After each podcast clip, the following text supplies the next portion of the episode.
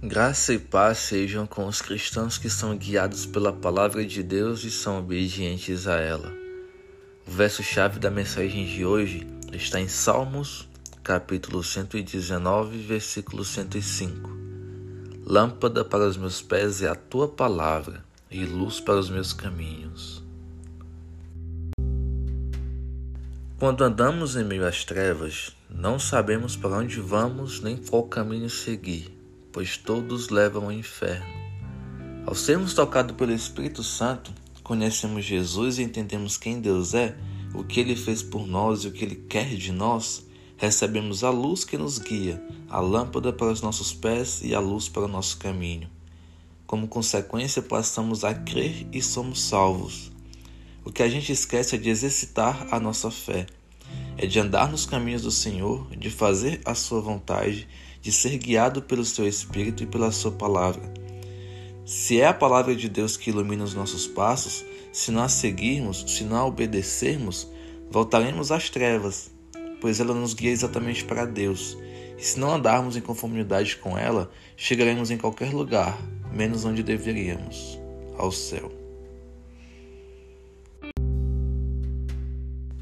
Se apenas dissermos que cremos em Jesus, mas a nossa vida e a nossa conduta não validarem o que a nossa boca diz, é sinal que ou a nossa fé é pequena ou ela não existe.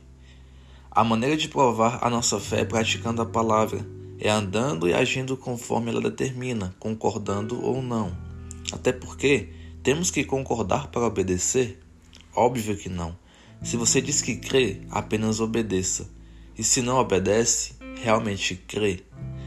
Não podemos crer que a Bíblia se alinhe com a nossa vontade, mas devemos, se cremos, nos alinhar com a vontade de Deus revelada nela. Esse é o dever de todo cristão que a tem como lâmpada para os seus pés e luz para os seus caminhos. Oração.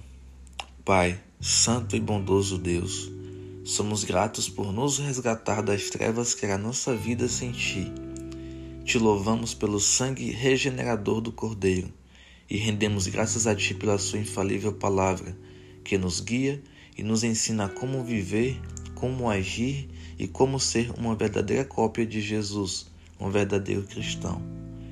Que o Senhor abençoe a todos que almejam obedecer à palavra de Deus, que são guiados por ela e andam nos seus caminhos, a todos que andam na luz e pela luz foram libertos das trevas e que, com gratidão, obedecem à vontade do Senhor, porque isso é ter fé.